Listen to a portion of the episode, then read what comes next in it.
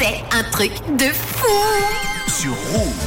Elle s'appelle Jessica O'Connor, elle a 31 ans, elle est dentiste et elle partage ses conseils sur Instagram et sur TikTok. Et parmi ses recommandations, l'experte nous invite, vous invite à partager votre brosse à dents avec les autres membres de votre famille. Et là, vous allez me dire, comment? C'est une blague? J'espère. C'est quoi cette dentiste de chez Wish ou de chez Ali, euh, AliExpress? Ouais.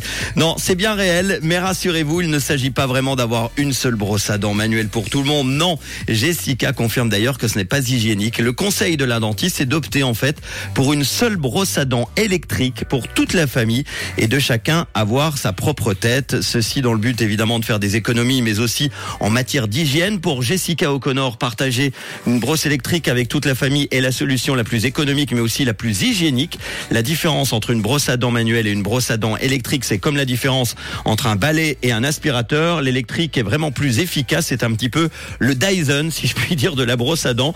Alors durant cette période où l'augmentation du coût de la vie est difficile pour de nombreuses personnes, la dentiste nous donne aussi un autre conseil. Pour elle, cela ne sert à rien d'acheter un dentifrice de marque, car il est exactement apparemment le même qu'un dentifrice pas cher qu'on trouve par exemple dans les magasins style Denner ou Lidl. Elle dit effectivement que l'ingrédient le plus important à rechercher est le fluor. Euh, à partir du moment où il y a du, euh, du fluorure dedans, eh bien, il n'y a pas de différence et tous les dentifrices Pas besoin d'acheter des dentifrices qui vous coûtent les yeux de la tête. Ça reste des conseils évidemment d'experts, mais après vous savez ce qu'il vous reste à faire ou pas. C'est votre choix. En tout cas, on n'oublie pas le lavage des dents. On ne veut pas finir avec le même dentier hein, que même.